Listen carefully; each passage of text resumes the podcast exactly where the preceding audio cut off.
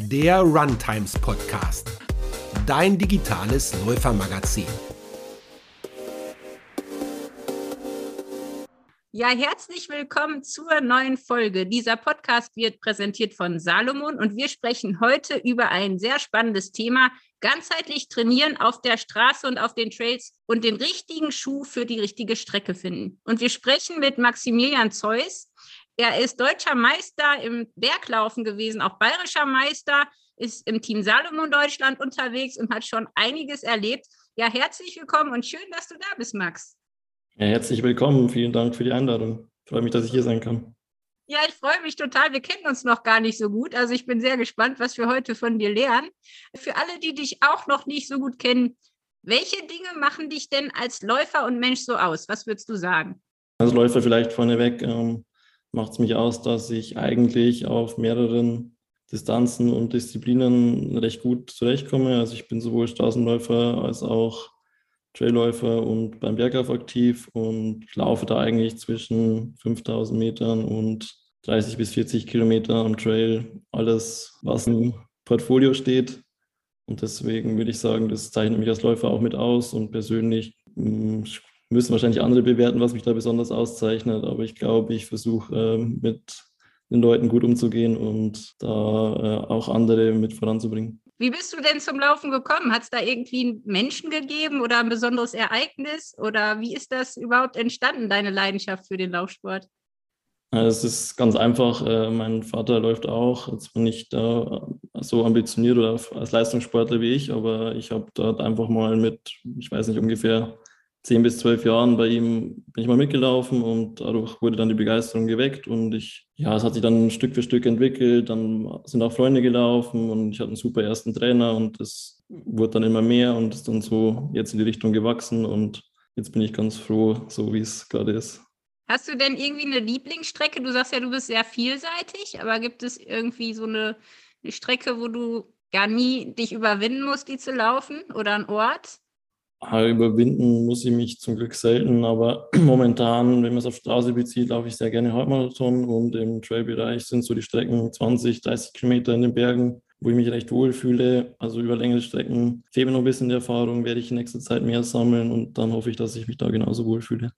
Was war denn so vielleicht die, sagen wir mal, zwei besondersten Lauferlebnisse? Vielleicht das schwierigste oder herausforderndste und das schönste Rennerlebnis, was du bis jetzt so gesammelt hast? Das Einrennen zusammen ist das Schwierigste und Schönste zugleich wahrscheinlich.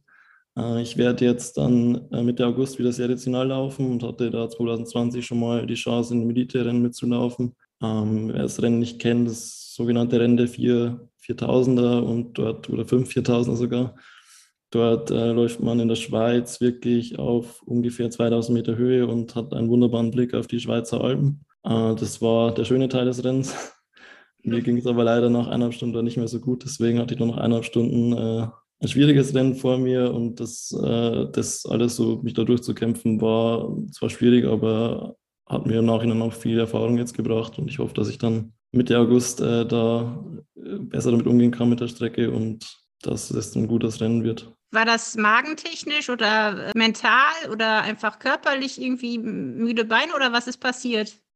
Es war wahrscheinlich körperlich am, am ehesten, ähm, vielleicht auch ein bisschen zu schnell angelaufen, weil äh, seriational, muss man dazu sagen, sind wirklich 30 Kilometer und 2200 Höhenmeter, Berg nur bergauf und auf den ersten 6, 7 Kilometer macht man schon 1200 Höhenmeter.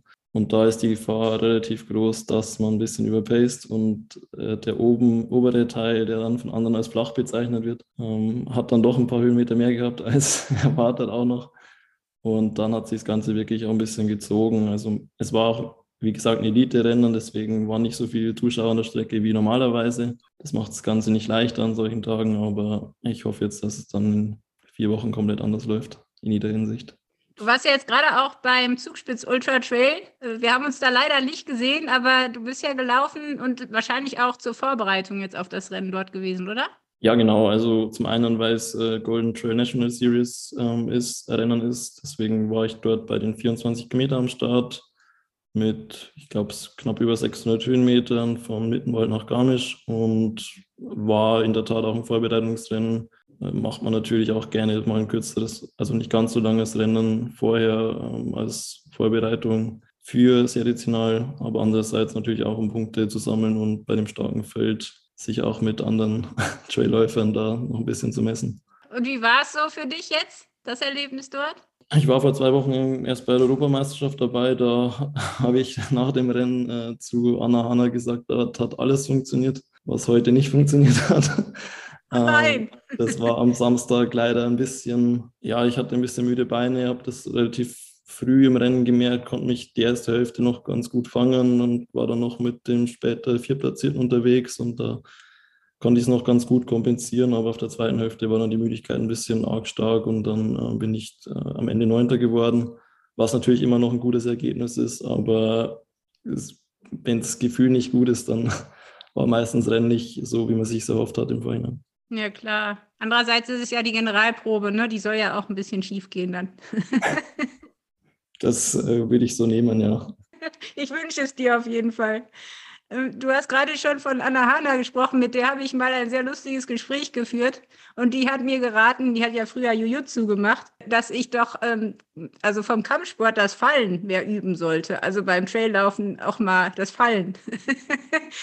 hast du auch schon mal irgendeinen sehr interessanten Tipp von irgendeinem anderen Trailläufer bekommen, der dich erstmal zum Schmunzeln oder zum Nachdenken gebracht hat? Fällt dir da spontan irgendwas ein?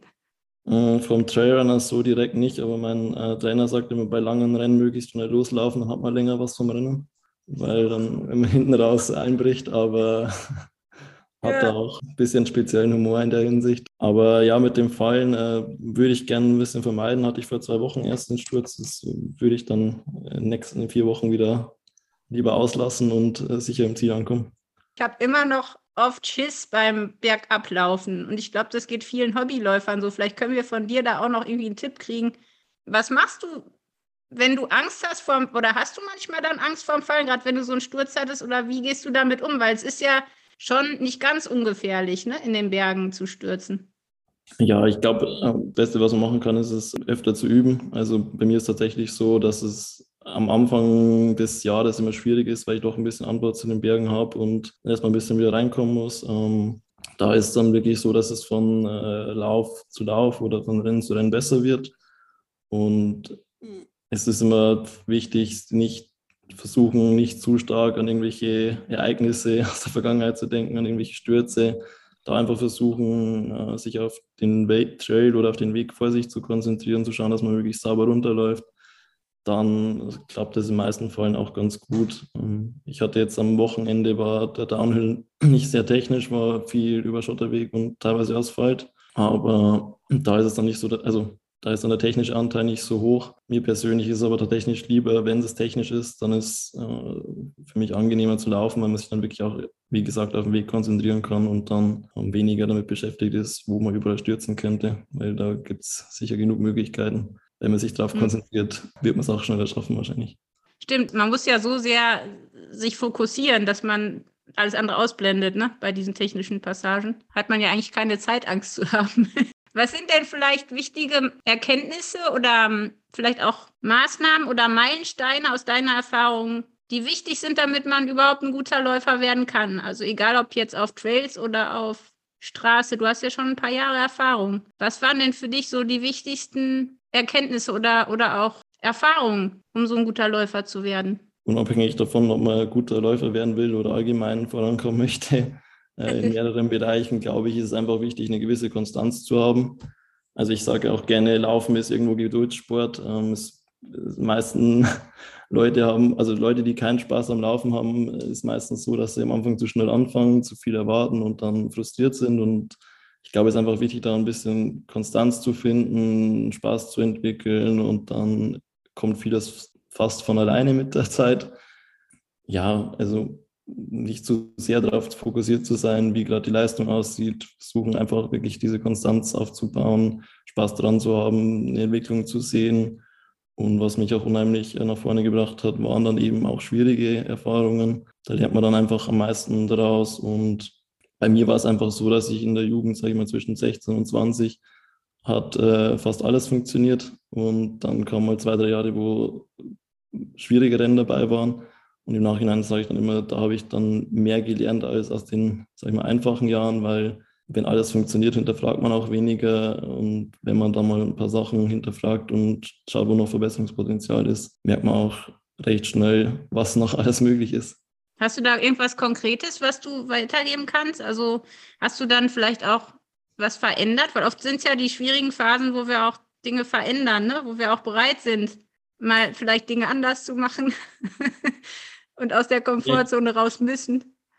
Ich glaube, es gibt einfach nicht diese eine Erkenntnis, äh, die hoffen sich natürlich viele oder wir alle wünschen uns, dass wir einfach mit den Fingerschnipsen und alles ist einfach.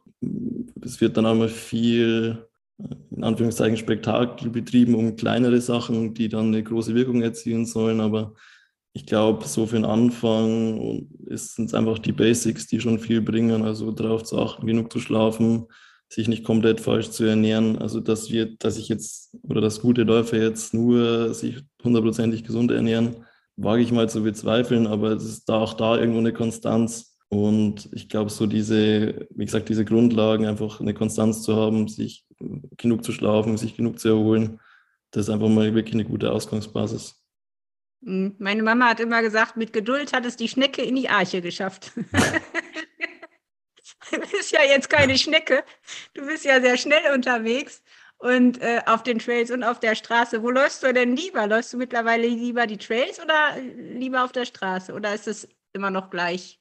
Es ist, es entwickelt sich gerade ein Stück weit ein bisschen Richtung Trails, weil ich generell gerne in der Natur unterwegs bin, auch im Winter langlaufen gehe, auf die Langlaufski, im Sommer viel mit dem Rennrad oder dem Mountainbike unterwegs bin. Also ist schon auch ein bisschen Thema bei mir, dass ich einfach mich generell gerne draußen bewege.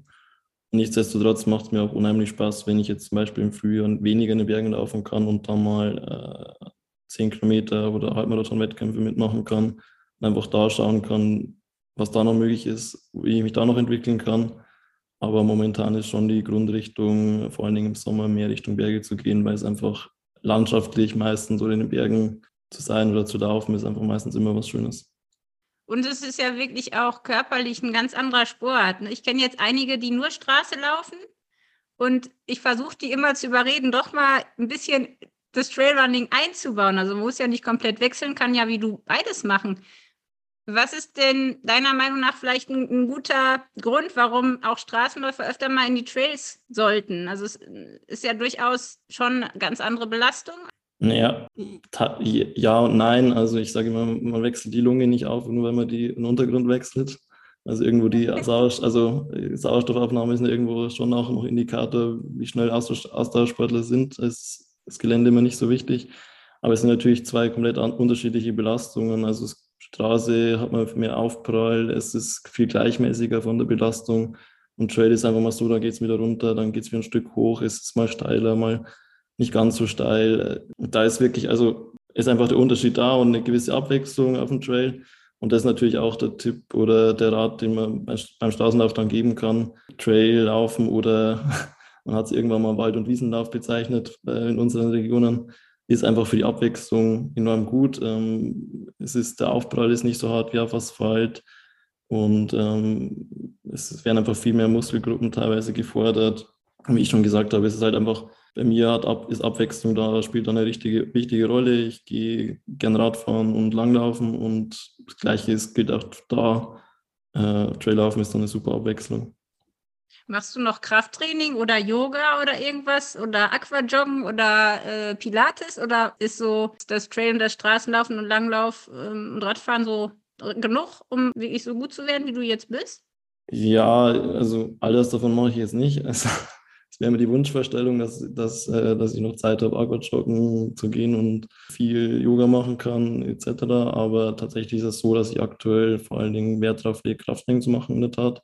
Da habe ich jetzt auch ähm, seit dem Winter bei mir im Keller eine Langhandel stehen. Da habe ich so ein paar Standardübungen, die ich dann einfach mache. Und ansonsten Yoga, wenn es reinpasst oder wenn ich gerade Lust drauf habe, aber da geht es dann mehr Richtung Dehnen, damit ich, also manche Muskelgruppen sind bei mir dann eher manchmal verkürzt, deswegen muss ich da was machen. Und das sollte man auf jeden Fall machen, um da irgendwelche Verletzungen zu vermeiden. Sag mal, ich finde das ja total toll, dass du so schnell unterwegs bist und gleichzeitig arbeitest. Also ich meine, das ist schon eine krasse Belastung, beides zu machen, Profi-Dasein und Arbeiten. Und dann noch dieses ganze Training unterzubringen. Viele von den Hobbyläufern sagen ja auch immer, ja, nee, ich, oder auch Leute, die jetzt anfangen, ich habe nicht die Zeit für Sport und, und du machst das quasi beides. Wie kriegst du das hin? Also, weil du sagtest auch, du musst genug schlafen, dann musst du arbeiten. Wie sieht so dein Training dann aus in der Woche? Also, dass man sich das vielleicht mal vorstellen kann. Wie schaffst du das? Gute Frage. Ähm, ich sage immer, es hat sich auch ein bisschen entwickelt. Also man tut sich, glaube ich, leichter, wenn man, wenn sich das über die Zeit aufbaut. Weil bei mir war es ja quasi so, dass ich während der Schulzeit angefangen habe und mich da anpassen musste. Dann kam Studium und habe mich da angepasst. Und jetzt äh, mit der Arbeit ist auch wieder ein bisschen Anpassungsprozess, wobei natürlich die Freiheiten im Studium noch ein bisschen höher waren als jetzt im Berufsleben. Mir persönlich hilft es da ganz stark, ähm, irgendwo gewisse Abläufe zu haben oder es gibt einfach Elemente im Trainingsplan, die sich wiederholen. Also meistens mache ich am Mittwoch irgendwas Schnelleres. Und äh, ja, diese Routinen helfen da stark, aber andererseits ist es auch so, ähm, bei mir ist es so, dass ich äh, Gleitzeit habe, deswegen kann ich mir auch so Hitzetagen wie heute ist ganz gut einteilen und dann halt mal morgens laufen gehen und dann erst um halb neun in der Arbeit anfangen, dann bin ich abends ein bisschen länger. Aber äh, man muss da einfach versuchen, irgendwelche Lösungen zu finden, und ich glaube, gerade für Anfänger, äh, die stehen ja nicht vor dem Problem, dass sie jetzt äh, zehn Stunden oder mehr in der Woche trainieren müssen, um das mit dem mhm. Job zu vereinbaren. Und ich glaube, am Anfang ähm, muss man sich einfach Stück für Stück rantasten, wie man da für sich persönlich einen guten Weg findet. Wie machst du das mit dem Sitzen? Weil ich habe jetzt von mehreren Kollegen gehört, dass ich einen großen Fehler mache. Du bist ja auch Marketingmanager, glaube ich. Ne? Also sitzt du auch viel am Schreibtisch, schätze ich mal. Ich auch wie jetzt auch. Und mir wurde gesagt, ich muss mich eigentlich mehr bewegen, wenn ich mich gerade nicht bewege. Also dieses extreme, entweder Rennen oder Krafttraining oder Radfahren und dann aber am Stück sitzen, das ist ja eigentlich für den Körper auch nicht gerade easy, ne? Beim Schreibtisch machst du da ab und zu dann irgendwelche Übungen, um den Körper fit zu halten? Weil du sitzt ja auch viel im Alltag wahrscheinlich. Das ist richtig. Ähm, wir sitzen vor allen Dingen im Homeoffice habe ich keinen höhenverstellbaren Schreibtisch, das habe ich im Büro schon. Äh, Macht es im Büro ein bisschen leichter, den Tisch auch mal hochfahren zu können und auch mal im Stehen zu arbeiten. Ähm, konkrete Tipps, ja, habe ich jetzt nicht den konkreten Tipp. Ich mache halt mach so, dass ich dann zwischen irgendwelchen Calls oder Terminen einfach mal zwischendurch mal wieder aufstehe, mich da ein bisschen bewege. Ich glaube, das ist sowas, äh, was unabhängig vom Sport jeder irgendwo macht oder machen sollte. Ähm, da einfach nicht auf Dauer immer in der gleichen Position zu verharren. Ähm, meistens ist es ja auch so, dass man es selber merkt, jetzt ist es zu viel oder man möchte sich jetzt mal wieder bewegen, damit ein bisschen locker in den Körper reinkommt. Und ja, das glaube ich reicht dann. Ich habe jetzt so ein Balance-Pad und ab und zu stelle ich mich dann da drauf. Naja, aber man tut, was man kann. Oder so Fußdinger, weißt du, so, so Bälle und Faszienrollen und so. Also das liegt dann immer alles darum, aber naja. Ja, auf beides, beides konzentrieren ist immer schwierig. Deswegen am Ende liegen sie dann wirklich meistens nur da und man arbeitet mehr als mit der Rolle was ja, Genau, die liegt da nur dekorativ herum und erinnert mich dran, dass ich mal machen müsste. Sag mal, wie bist du eigentlich ins Team Salomon gekommen äh, und was macht die Marke für dich aus? Ähm, ins Team gekommen bin ich über unseren aktuellen Athletenmanager Philipp Reiter. Ich glaube, Philipp muss man nicht erklären, der ist in der Szene stark sehr bekannt und ich glaube, es war Ende 2018, als wir mal mit ihm in Kontakt getreten sind und gesagt haben, wie es ausschaut, ob er sich da Zusammenarbeit vorstellen kann, beziehungsweise Salomon sich eine Zusammenarbeit vorstellen kann. Und dann hat sich das erst so Stück für Stück entwickelt. Erst so halbwegs probeweise im Team und dann immer Stück für Stück mehr reingewachsen. Ähm, zur Marke an sich, was die Marke ausmacht, ist aus meiner Meinung vor allen Dingen, dass sie ja wirklich aus dem Sport kommt, aus dem Outdoor-Bereich. Gerade als ich so 2013, 2014 äh, Berglauf bzw. Trailrunning angefangen habe, war eigentlich bei allen Läufen so, dass wenn irgendwelche Topläufer da waren, waren es meistens Athleten vom Salomon-Team. Deswegen bin ich auch ein bisschen aus der Zeit da geprägt worden oder Videos von Kilian Jornet aus der Zeit und, und das ist einfach auch eine Person, die man stark mit Salomon verbindet. Er ist ja leider nicht mehr jetzt aktuell im Team, aber ja, so ist es eigentlich bei mir entstanden. Wir reden ja heute über Schuhe, über Laufschuhe und ich finde es gar nicht so einfach, den richtigen Schuh zu finden, wenn man jetzt noch nicht so viel Erfahrung hat. Also jetzt nicht nur, weil man nicht weiß im Laden, ob der Berater wirklich Ahnung hat, sondern auch, weil es ja wirklich eine wahnsinnige Auswahl gibt. Und je nachdem, wo man läuft, wechseln ja auch die Untergründe. Oder manchmal braucht man ja auch einen Schuh, der irgendwie alles kann. Wie ist es bei dir, wenn du Laufschuhe kaufst? Worauf achtest du? Wie war das am Anfang, wo du ja auch angefangen hast, Trails und Straße zu laufen?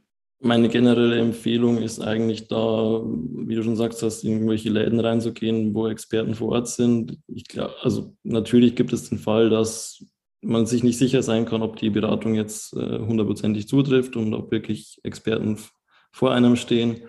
Aber ich glaube, mittlerweile kann man über Rezensionen, Bewertungen oder aus oder wenn man gute Läufer, erfahrene Läufer fragt, findet man meistens relativ schnell heraus, wo gute Shops sind und kann sich mal dort äh, beraten lassen. Da findet man meistens relativ gut den richtigen Schuh für sich selber. Wäre aber im ersten Schritt auch eine Empfehlung, da einfach mal wirklich persönlich zu schauen, was für einen passt. Oder jetzt äh, zum Wochenende vielleicht zurück, da, wenn so eine Expo ist, wie an der Zugspitze, sind dann die äh, Marken selber vor Ort. Kann man einfach mal zum Standort hingehen. Die wissen am besten über ihre eigenen Schuhe und Produkte Bescheid kann sich da beraten lassen, kann dann teilweise auch äh, Testschuhe mitnehmen, kann die mal ausprobieren. Ich glaube, da gibt es mittlerweile sehr, sehr gute Wege. So zum Unterschied zwischen Trail und Straßenlauf. Aus meiner Sicht sind immer zwei Faktoren da irgendwo entscheidend. Zum einen, wie technisch das Ganze ist und zum anderen, wie lang die Strecke sein soll. Ähm, bei längeren Strecken würde ich immer versuchen, ein bisschen mehr auf Dämpfung zu achten, weil es einfach da eine größere Rolle spielt, über die Zeit sich wohlzufühlen und ein gutes Gefühl zu haben und die Muskulatur nicht noch mehr zu fordern. Ähm, bei kürzeren Distanzen, wenn es mal schnell gehen muss oder wenn man richtig schnell laufen will, dann würde ich sagen, kann man auch mit äh, dünneren Schuhen, weniger gedämpften Schuhen arbeiten. Und je nach äh, Untergrund muss man sich ja dann überlegen, welche Sohle da am besten geeignet ist. Wie du sagst, es gibt ja mittlerweile für jeden Untergrund gute Schuhe, aber es gibt auch von vielen Herstellern mittlerweile so, würde ich mal sagen, Hybridschuhe, die keine übertriebene Sohle haben, die sich nicht komplett äh, unlaufbar am Asphalt verhalten. Und ich glaube, da ist für jeden mittlerweile was dabei. Laufen ist ja toll, weil man ja eigentlich nicht viel braucht. Also das ist ja das Schöne, ne? man muss nicht irgendwie eine riesen Ausrüstung sich besorgen wie beim Triathlon oder äh, beim, was weiß ich, Golfen oder Tennis. Aber tatsächlich macht der Schuh ja sehr, sehr viel aus. Und ich finde auch diese Hybridschuhe sind gut, wenn man jetzt eben ein bisschen anfangen will oder noch nicht genau weiß oder auch verschiedene Strecken läuft. Wenn es länger wird und anspruchsvoller, wird es schon schwieriger. Und ich glaube auch, dass also bei Frauen zum Beispiel ist es oft so, dass die nicht die richtige Schuhgröße kaufen. Das ist jetzt ein anderes Thema, weil sie zu klein kaufen. Und viele achten auch nicht so sehr auf ihre Fußform. Von daher ist es echt wichtig, nicht online ne, die Laufschuhe zu kaufen, wie du sagtest. Also die, die Beratung ist halt wahnsinnig wichtig. Vor allem, weil man ja auch dazu neigt, immer denselben Schuh zu holen. Ne? Wenn man einmal einen guten Schuh hat, also ich weiß nicht, wie es dir geht. Ich bin da auch so ein bisschen Wiederholungstäter und muss mich manchmal auch zwingen, mal was ganz anderes auszuprobieren, auch um andere Reize zu setzen. Wie viele Schuhe läufst du denn so? Also wie viele verschiedene Modelle läufst du so in der Regel? Auf die Frage bin ich unvorbereitet, da müsste ich gedanklich gerade mal durchzählen. Ich glaube, dass es aktuell ungefähr, sage ich mal, sechs Schuhe sind, verschiedene. Zwei davon sind einfach schon mal ein Straßenwettkampfschuh, ein Wettkampfschuh für Trail. Das ist einfach, also die Schuhe sind jetzt, laufe ich jetzt nicht so oft, aber brauche ich auf jeden Fall. Und dann ähm, wechsle ich meistens, also habe ich meistens für den Straßen- und für den Trailbereich jeweils einen Schuh, der richtig gut gedämpft ist, wenn ich mal länger laufen will, und einen so ein, so ein Mittelding, sage ich mal, wo jetzt kein extrem flacher Wettkampfschuh ist, der jetzt total direkt ist, aber doch schon eher leicht, also leichter wird und nicht total nur auf Dämpfung ausgelegt ist. Es ist natürlich jetzt ein bisschen schwierig, das so in Kürze zu erklären, aber was sind so die größten Unterschiede bei den Trailschuhen? Weil da wird ja auch die Auswahl immer größer und oft ist es auch gar nicht so einfach, bei den Namen irgendwie durchzusteigen. Was sind so die größten Unterschiede bei Trailmodellen? Ich glaube, dass da schon auch die zwei Faktoren wieder, wie viel Grip hat eine Sohle oder wie aggressiv sind die Stollen und eben diese Dämpfungsfaktoren eine große Rolle spielen. Aktuell ist es aus meiner Sicht ein bisschen so, dass dieser Trend von sehr reaktivem Schaumstoff oder dickerem Schaumstoff äh, aus dem Straßenbereich so ein bisschen in die Trail-Szene integriert wird. Da das dann Schaumstoff bisschen dicker wird, wo man sich dann auch so ein bisschen die, den Push-Effekt erhofft oder der nicht nur erhofft wird, sondern auch wirklich bei meist bei vielen Schuhen schon da ist. Ähm, Salomon hat da mittlerweile aktuell auch schon ein paar Schuhe im Einsatz, die gut funktionieren. Und da wird sich der Trend wahrscheinlich noch ein bisschen mehr in die Richtung bewegen. Und dann äh, zweiter Faktor, es gibt sehr, sehr aggressive Schuhe für alpines Gelände, die ich jetzt zum Beispiel im, sage ich mal, Mittelgebirge kaum verwenden kann oder eigentlich gar nicht verwenden kann. Und da ist es dann eher so, dass man dann einen Schuh nimmt, der minimal, also ausreichend Grip hat oder nicht so aggressiv gestaltet ist. Achtest du bei deinen Schuhen extrem aufs Obermaterial? Ja, ich würde nicht sagen, dass ich extrem darauf achte. Das Schuh sollte schon bequem sein, aber wenn ich mich entscheiden müsste, würde ich wahrscheinlich sagen, dass mir die Sohle wichtiger ist, weil es vom Laufgefühl mehr Einfluss nimmt oder äh, eher ein Faktor ist. Aber es ist schon so, dass im Trailbereich zum Beispiel sind jetzt mehr Schnürsysteme üblicher. Die sind teilweise ganz gut momentan in Verbindung mit welchen Sockenkonstruktionen, wo dann wirklich eng am Schuh anliegen, wo dann super angenehm zu tragen sind. Da ist dann keine ähm, Zunge oben mehr drauf, die sich äh, verschiebt beim Laufen. Das kann man dort ganz gut vermeiden ist natürlich beim Trail, vor allen Dingen bergab, dann super angenehm, wenn da nichts sich verschiebt oder drückt. Und das ist so ein Faktor, den würde ich schon noch beachten, aber ich bin jetzt nicht, ich entscheide nicht rein nur nach Obermaterial, welchen Schuh ich nehme. Nee, das wäre ja auch ein bisschen seltsam. Aber es ist ja auf jeden Fall spannend, wenn man so die Leute beobachtet. Also ich habe schon ein paar gesehen, die sich die Schuhe zum Beispiel anders schnüren, wenn es runtergeht. Und sie meinten dann, ja, sie würden dann nicht so Probleme mit den Zehennägeln und so weiter kriegen. Ähm, hast du öfter mal Probleme mit deinen Zehen vom Downhill oder ist es kein Problem? Ich will nicht behaupten, dass das nur beim Downhill passieren kann. Ich glaube, das ist unter Läufern teilweise ein Thema, dass manche äh, Zehennägel da verloren gehen. Aber das ist so ein Thema, wenn der Schuh richtig sitzt, dann würde ich jetzt von, von Bergaufstieg zu Downhill nichts großartig verändern oder persönlich würde ich es nicht machen, weil ich dann eher, also ich finde es dann teilweise, habe ich auch schon von Läufern gehört, die sich dann ein bisschen leichte Reizungen zugezogen haben, wenn oben die Schnürung zu fest war. Da hätte ich mehr Sorge davor, als im Schuh zu rutschen, weil ich dann eher in dem Fall dann auch, ist dann die Kombination aus Schuh und Socke meistens entscheidend. Also vernünftige Socken sind meistens auch ein äh, sehr sehr gute Investition bergab. Äh, wenn, da, wenn man da nicht verrutscht, dann spart man sich zwei, drei Blasen am Fuß meistens.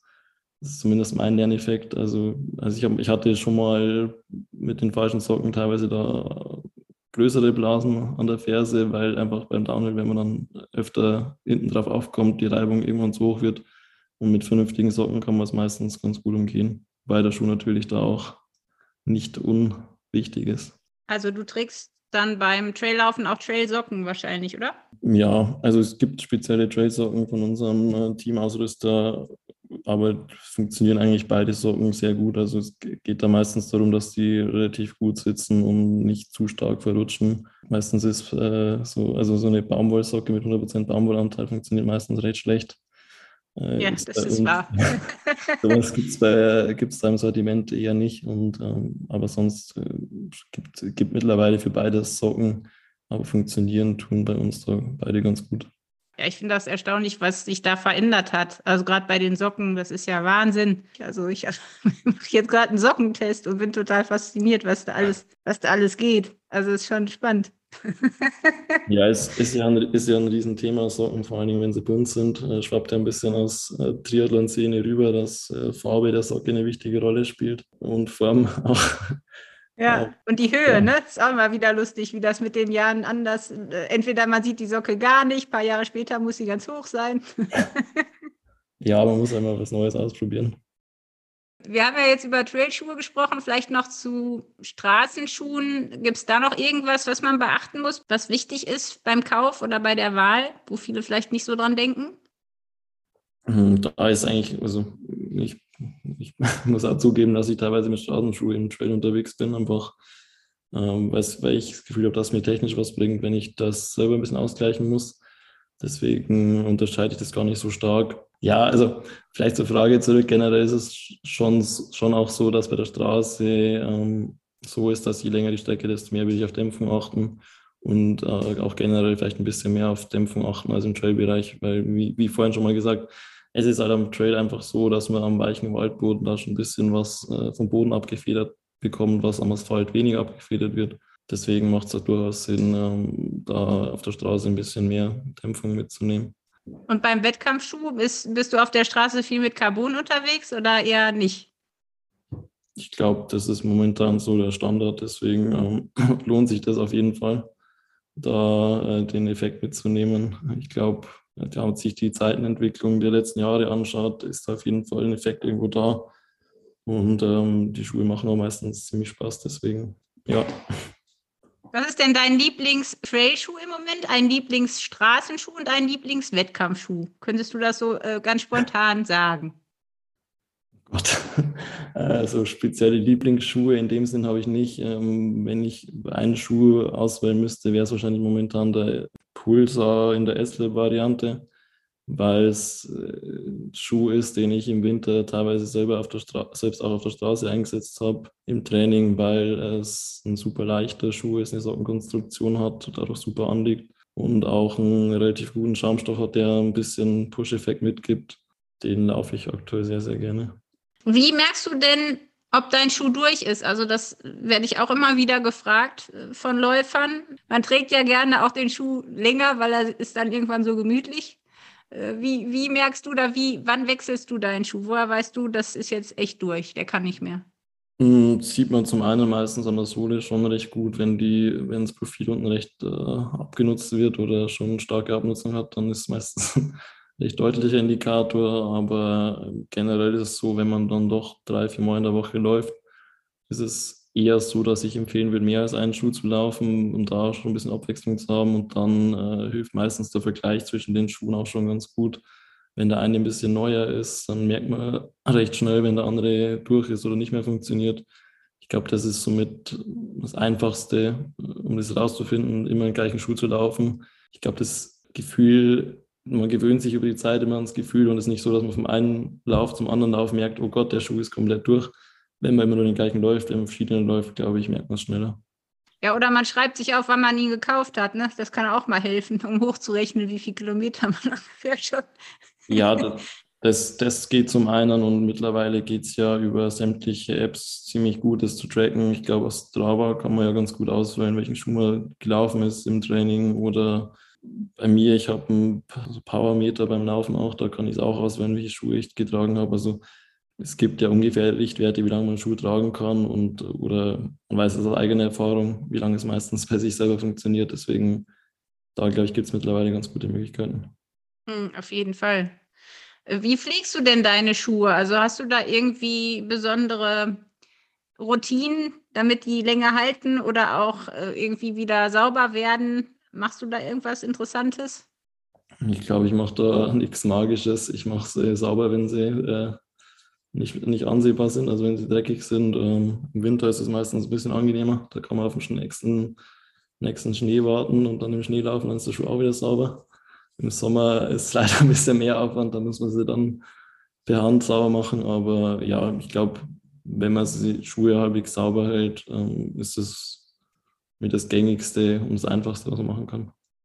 Ja, auf jeden Fall nicht in die Waschmaschine tun. Es gibt ja immer noch Leute, die das machen. Max, ich habe jetzt noch eine Frage, weil unser Monatsthema ist ja ganzheitlich trainieren mhm. und ganzheitlich fit werden. Du hast ja schon gesagt, dass du auch andere Sportarten noch machst, aber vielleicht, vielleicht noch von dir ein Tipp dazu. Wie trainierst du ganzheitlich und was ist für dich ganzheitliches Trainieren? Du sagtest ja auch schon, dass du ein paar Jahre hattest, wo es nicht so rund lief. Aber wie ist das heute bei dir? Es gibt viele Faktoren, würde ich sagen, beim ganzheitlichen Trainieren. Zum einen die Abwechslung, wie du gesagt hast, andere Sportarten zu machen, allein zwischen Straße und Gelände zu wechseln vom Untergrund, gehört für mich dazu. Aber auch irgendwo eine Balance zu haben, äh, vor allen Dingen bei ambitionierteren Läufern ist es ja so, dass sie relativ äh, oft ans Laufen denken. Und äh, für mich ist da immer wichtig, eine Balance zu haben. Das ist auch ganz gut, da mit der Arbeit ein komplett anderes Thema zu haben. Oder ich persönlich gehe auch gern fotografieren. Solche Sachen, ähm, einfach um nicht äh, nur den ganzen Tag an eine Sache zu denken.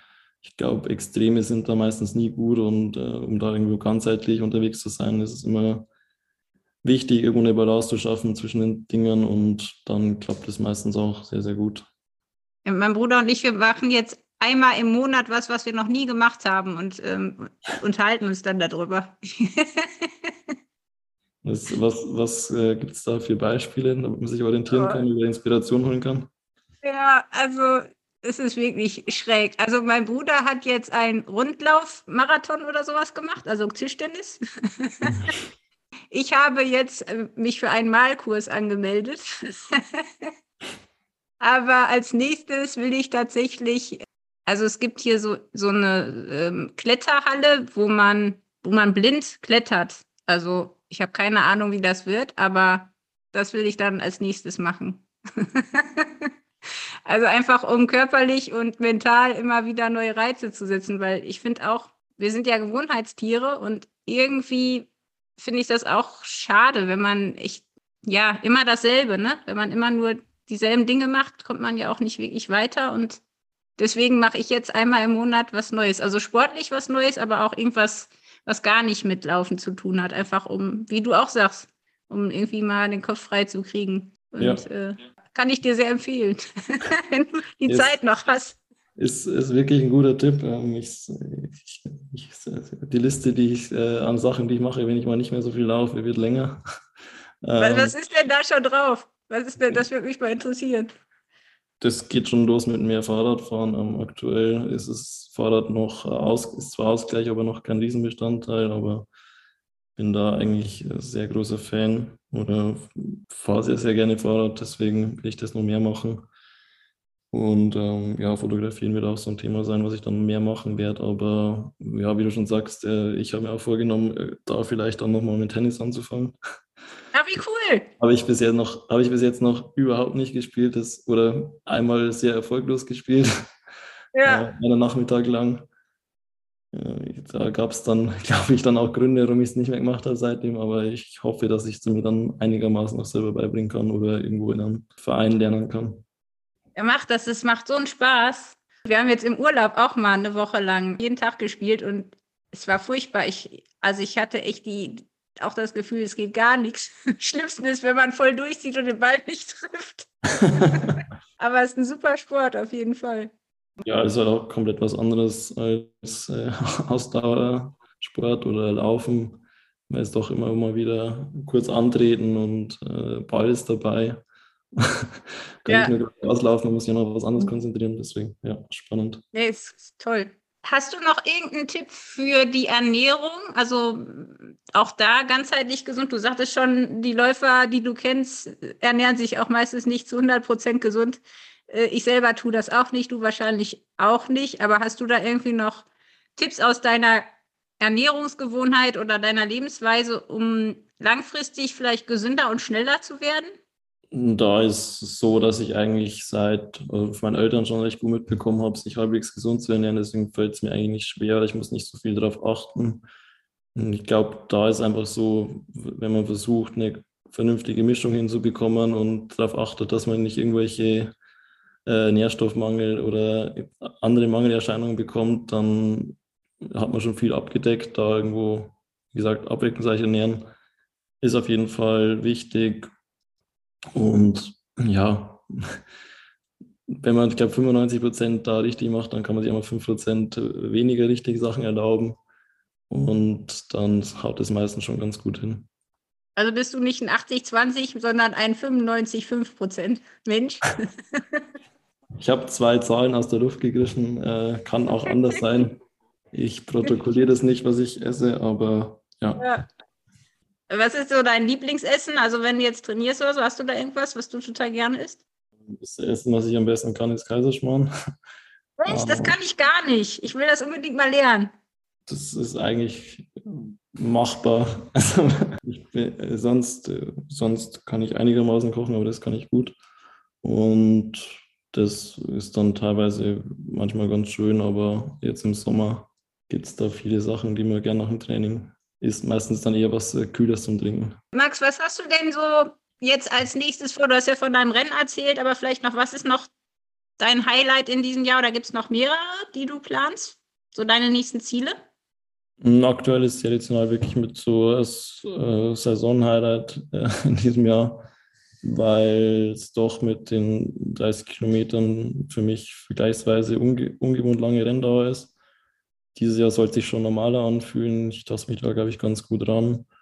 Und es ist halt wirklich sehr, sehr gut besetzt. Deswegen ist das wirklich auch Fokus jetzt erstmal. Und da muss ich mal schauen, was im Herbst sich noch äh, anbietet, was gut reinpasst. Vielleicht er bietet sich auch nochmal an, äh, Richtung Winter dann gedacht, mal nochmal 10 Kilometer schnell zu laufen. Da bin ich momentan knapp über den 30 Minuten Grenze. War nicht schlecht. Aber es ist trotzdem eine Wahnsinnszeit. ja, aber also wenn man schon mal bei 30, 14 oder 30, 15 ist, dann wird man gern die 16 Sekunden noch. Ja, klar. Haben. Aber ja, ich, ich werde jetzt erstmal erstmal mich auf August wirklich konzentrieren, werde dann nochmal vorher wahrscheinlich in die Berge fahren, um mich vorzubereiten. Und danach ähm, werden wir mal schauen, wie da die Erholung läuft und was sich noch anbietet. Ich finde das schon krass, wenn du 30 in den Bergen läufst und dann 10 so schnell. Also, das ist eigentlich ja voll der Widerspruch. Also, weil alle, die ich kenne, die auf die längeren Strecken gehen, die werden auf den kürzen, kürzeren auf der Straße total langsam. Du läufst immer noch eine knapp über 30er Zeit auf der Straße. Das muss man ja auch erstmal hinkriegen.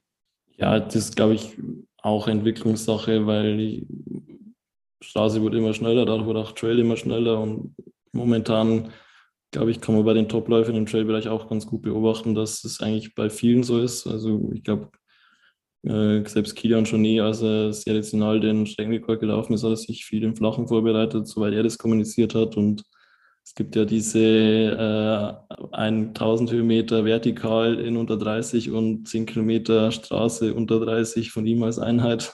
Ja, stimmt, das ist völlig wahnsinnig. Ich glaube, die hat bis jetzt nur er hinbekommen. Aber ja, ist, ist ein ganz gutes Element, da auch noch ein bisschen Geschwindigkeit zu haben. Gut ab. Und so langfristig, du sagtest schon Kilian Jornet, vielleicht willst du ihm ja nochmal. Äh, was ist so langfristig dein, dein Lebensziel? Was willst du, wenn du, sagen wir mal, in 30 Jahren zurückguckst, was willst du unbedingt mal erreicht oder gemacht haben? Boah. Bist ja noch jung, bist ja gerade mal 27. Ja, deswegen, was in 30 Jahren ist, äh, in den letzten äh, paar Jahren schon so viel passiert durch Sport und äh, Studium, Arbeit etc. Und dadurch passiert auch sehr viel. Deswegen tue ich mich immer sehr, sehr schwer, so weit vorauszudenken. Ich hoffe, dass ich noch im Laufe noch ein bisschen was erreichen kann oder mich noch ein bisschen verbessern kann und da auch im Trail-Bereich noch ein bisschen mich entwickeln kann dass ich dann irgendwann mal sagen kann, bin zufrieden damit, was ich da gemacht habe, aber ist dann auch mal gut. Wann der Punkt ist, weiß ich jetzt noch nicht genau. Und ansonsten warte ich mal ab, wie sich entwickelt. So konkretes Bild habe ich da nicht im Kopf, weil meistens kommt es dann doch anders, als man sich ausgemalt hat. Ja, wir wünschen dir auf jeden Fall echt alles, alles Gute für dein Rennen und auch ja für die Zukunft. Bin gespannt, was du noch so meisterst auf der Straße und auf den Trails. Und ganz, ja. ganz herzlichen Dank für deine Zeit. Danke dir. Ähm, wünsche, ich wünsche dir das Gleiche. Ähm, allen Hörern ich, hoffe ich, dass es Ihnen Spaß gemacht zuzuhören, dass Sie auch was mitnehmen konnten. Und dann ähm, hoffe ich, dass man sich auf den Trails oder Straßen wieder sieht. Auf jeden Fall. Vielen Dank. Frohes Schaffen und bis bald. Schönen Abend dir. Ciao. Ihr auch. Tschüss.